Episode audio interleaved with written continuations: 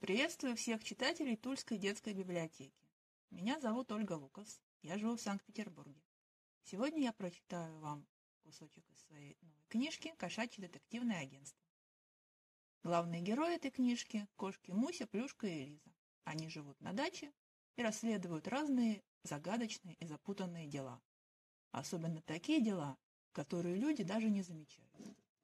И глава, которую мы почитаем сейчас, Называется «Осторожно, шапки». У Саши Иры одноэтажный длинный дом со стеклянными дверями. Могли бы построить двухэтажный и поскромнее. Только же комнат, меньше места занято, больше остается для посадок. Но Саша и Ира выращивают только тыквы. Им и одной грядки хватает. Дверь свою стеклянную они ничем не завешивают. Сквозь нее видно аккуратную переднюю с тумбочками и вешалками. Как-то слишком по-городскому. У нас так не принято, говорит их соседка бабушка Люся. Но Саша и Ира живут в садоводстве круглый год. Им и надо, чтобы как в городе, только на природе. Саша и Ира – художники. Кота своего Ван Гога они уже нарисовали раз двадцать. И для себя, и для заказчиков, и даже для рекламы стеклопакетов. Хотя при чем тут кот и стеклопакеты? Но такой кот он всегда причем. Раньше, когда Ван Гога еще не было, Саша с Ирой ездили на выходные в город к своим друзьям. Но теперь у них ответственность перед котом, и друзья сами приезжают к Саше с Ирой, садоводство чайный один. Вот и новые гости приехали. Два парня и девушка, на машине, на которой нарисован мчащийся гепард.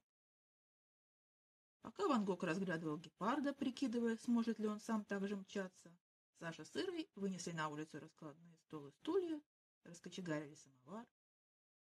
Гости в ожидании чая сидели и болтали о всякой своей всячине.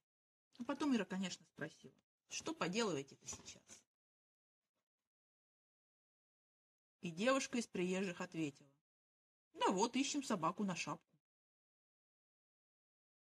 «Наш кот не подойдет?» — спросила Ира. Ван Гог чуть не лишился чувств и на животе заполз под машину с гепардом. «Нет, точно нет», — ответил один из парней. «Ваш кот, простите, это прошлый сезон, даже позапрошлый. Нам нужна собака, и не всякая подойдет». Ван Гог не слушал, какая собака подойдет живодерам. Он уже бежал к дому Муси и Плюшки. оттуда они втроем помчались в разные концы садоводства, предупреждать собак, да и кошек заодно. Даже серый разбойник Вася бросил краденую курицу потрусил в деревню, чтобы сообщить об опасности уличным псам, своим товарищам по набегам. По кошачьим лазам, по собачьему радио, лай и вой, передавалась новость о том, что в садоводство заехали страшные, жуткие люди. Приметы их Ван Гог хорошо запомнил. Особенно упирал на машину с гепардом. На этой машине они увозят своих жертв. А Ира-то с Сашей все думали, они хорошие, а они дружат с такими чудовищами. Да еще и кота им своего предлагали. Ван Гогу было разрешено проводить дни и ночи, столоваться и спать в любом доме садоводства, где живет хотя бы одна собака или один кот. Ван Гог стал героем. Все боялись шапочных дел мастеров, и только Алабай сэр Генри сказал.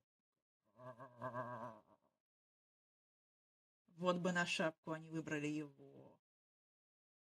Он бы всех разорвал. Он бы разорвал живодеров, а его похвалили. Сэр Генри очень хотел, чтобы кто-нибудь уже его похвалил за то, что он кого-нибудь уже разорвал. То все только и знают, что боятся. Говорят, фу, какая ужасная, невоспитанная, грубая псина.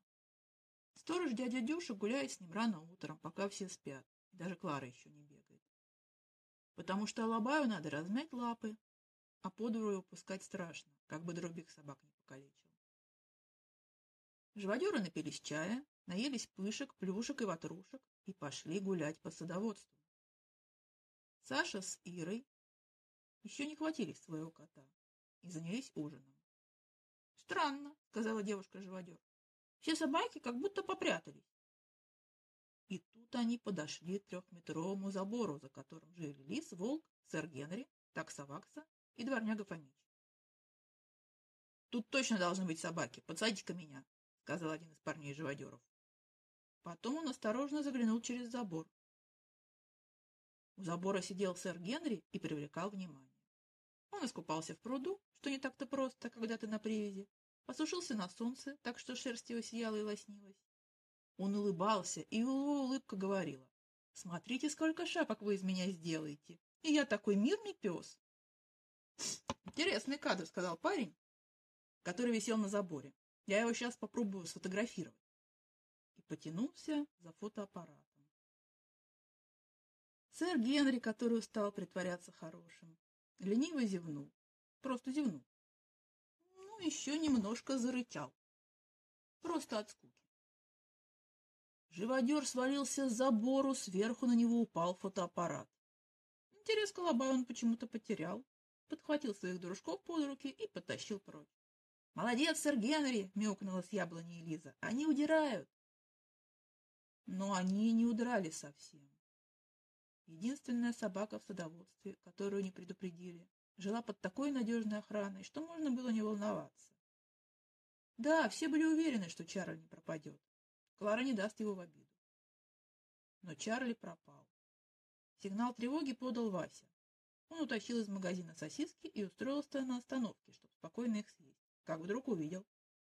С дороги на шоссе поворачивает машина с гепардом. За ней мчится автомобиль Клары. Кошки поскорее побежали к Чарли. Его не было. Двери закрыты, ставни закрыты, мигают красные огоньки сигнализации. «Они его выкрали!» — всхлипнула Муся. «И повезли делать шапку, а Клара бросилась в погоню. Вот бы она догнала их». «Интересный винегрет». «Около дома нет следов посторонних», — заметила Плюшка. «Даже следов чужой машины. Вот тут выехала Клара. А где прятались они?» Кто-то же должен был выманить Чарли. Но чем? И беспорядка никакого. Неужели Клара, когда нужно было мчаться на помощь, потратила время на ставни и сигнализацию? Ведь эти на гепарде могли чайные два свернуть, чтоб следы замести. А на шоссе поехать налево или направо. Ей нужно было следовать за ними, не теряя ни секунды. «Клара не глупее нас», — сказала Элиза и облизала лапу. Только бы она успела. Саша с Ирой, как ни в чем не бывало, продолжали готовить ужин на пятерых. Ван Гог сидел под крыльцом председателя Буреломова и неприязненно смотрел на своих хозяев. Вот дураки-то, а! Решили, что живодеры шутят про шапки. И сами еще пошутили. Берите, мол, нашего кота. А тем временем крошку Чарли похитили. А эти как не видят, что машина с гепардом уже уехала. Чарли с Кларой вернулись к вечеру. И удивительное дело, живодер на гепарде приехали следом. Сэр Генри грозно рычал. Он все еще надеялся на хорошую, добрую драку. Крал Лара удалилась в дом, а кошки уже поджидали Чарли за гаражом. — Задала им Клара, да? — просила Элиза. — Что вы, все было мирно. Знаете, где мы были? — В логове меховщиков. Тебя похитили, — мяукнула Муся. — Мы все так переживали. Да нет, мы были в фотостудии. Специально. Для животных. Меня посадили на белый фон и фотографировали в разных палтусах. Нет, сейчас. Кактус. А, в разных ракурсах. Это когда я по-разному сижу или стою. Было очень жарко, потому что на меня светили большим фонарем. Это они готовились, догадалась Элиза. А где была Клара? Рядом. Они в подарок сфотографировали нас вместе. Я у нее на руках. И я возле ее ног. — Как последние воспоминания, — всхлипнула Муся. — Попрощаться, наверное, отпустили. А потом на шапку. — Да, потом на шапку, — согласился Чарли. Но он, кажется, совсем не переживал. — Ты что, не понимаешь? — рассердилась Элиза. — А почему тебя так много фотографировали? — спросила Плюшка и облизала нос. — Им надо выбрать самый удачный силуэт.